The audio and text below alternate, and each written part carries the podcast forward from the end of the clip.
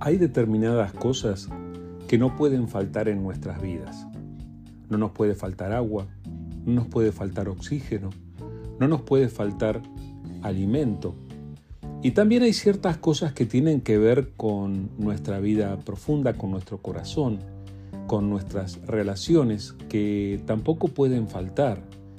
Yo creo que todos sabemos que como seres humanos no nos puede faltar amor en nuestra vida, por ejemplo. Pero hoy quiero ayudarte a reflexionar en otra cosa que tiene que estar en tu vida y que es tremendamente necesaria. ¿Sabes qué más necesitas en tu vida? Necesitas tener confianza. Necesitas tener un punto de apoyo firme en el que confiar. Necesitas algo que te provea seguridad necesitamos tener seguridad en nuestra vida.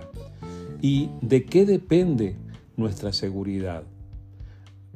Yo quisiera que reflexiones conmigo hoy y que sepas que Dios quiere que tú confíes en Él. Dios quiere ser la fuente de tu confianza, la fuente de tu seguridad.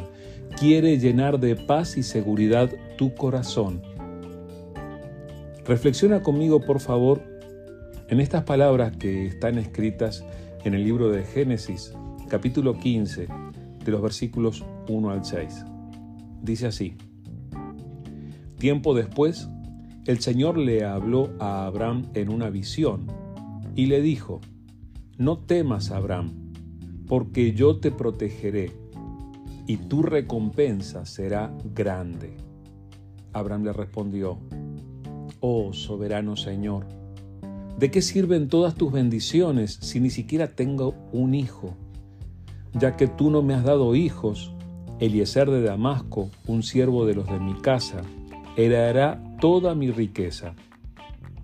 Tú no me has dado descendientes propios, así que uno de mis siervos será mi heredero. Después el Señor le dijo, no, tu siervo no será tu heredero porque tendrás un hijo propio, quien será tu heredero. Entonces el Señor llevó a Abraham afuera y le dijo, mira el cielo y, si puedes, cuenta las estrellas. Ese es el número de descendientes que tendrás. Y Abraham creyó al Señor, y el Señor lo consideró justo debido a su fe. Una fuente de confianza, una fuente de seguridad.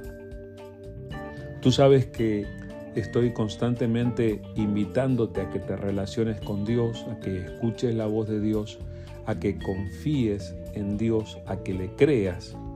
Y este ejemplo de Abraham es realmente importante para ayudarnos a entender esto. Abraham era una persona que trataba con Dios. No tenía ni mínimamente todas las ventajas que nosotros sí tenemos. Abraham no tuvo una iglesia donde ir. Abraham no tuvo la Biblia.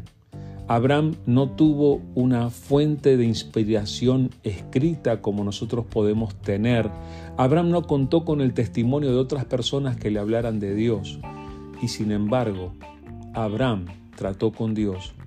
Abraham escuchó la voz de Dios y se ha transformado en un tremendo ejemplo para todos nosotros. ¿Y sabes qué más le pasó a Abraham? Tuvo dudas y le expresó sus dudas a Dios. Dios le hablaba de lo, grande que sería su recompensa y él le dice, ¿y cómo, Señor? Ni siquiera hijos tengo. Y Dios le promete que va a ser padre y que le va a dar muchos hijos, que va a ser padre de muchas personas. Y nos cuenta este relato que como una especie de confirmación lo lleva afuera, era de noche, lo hace mirar al cielo y le dice, a ver, inténtalo, cuenta las estrellas, ¿cuántas estrellas hay ahí? Así de grande será la multitud de tus hijos. Y lo que dice la Biblia a continuación, y esto es algo que luego se vuelve a mencionar en el Nuevo Testamento, dice que en aquel momento Abraham le creyó a Dios Y Dios, con toda aquella confianza de Abraham como justicia, lo declaró justo, lo consideró justo por haber confiado en él. Yo creo que tú y yo también podemos escuchar la voz de Dios y también somos invitados a confiar en esa voz de Dios y Dios nos da la justicia de Jesucristo cuando nosotros le creemos y confiamos en Él. Así que escucha la voz de Dios y confía en Él, porque Él es digno de confianza.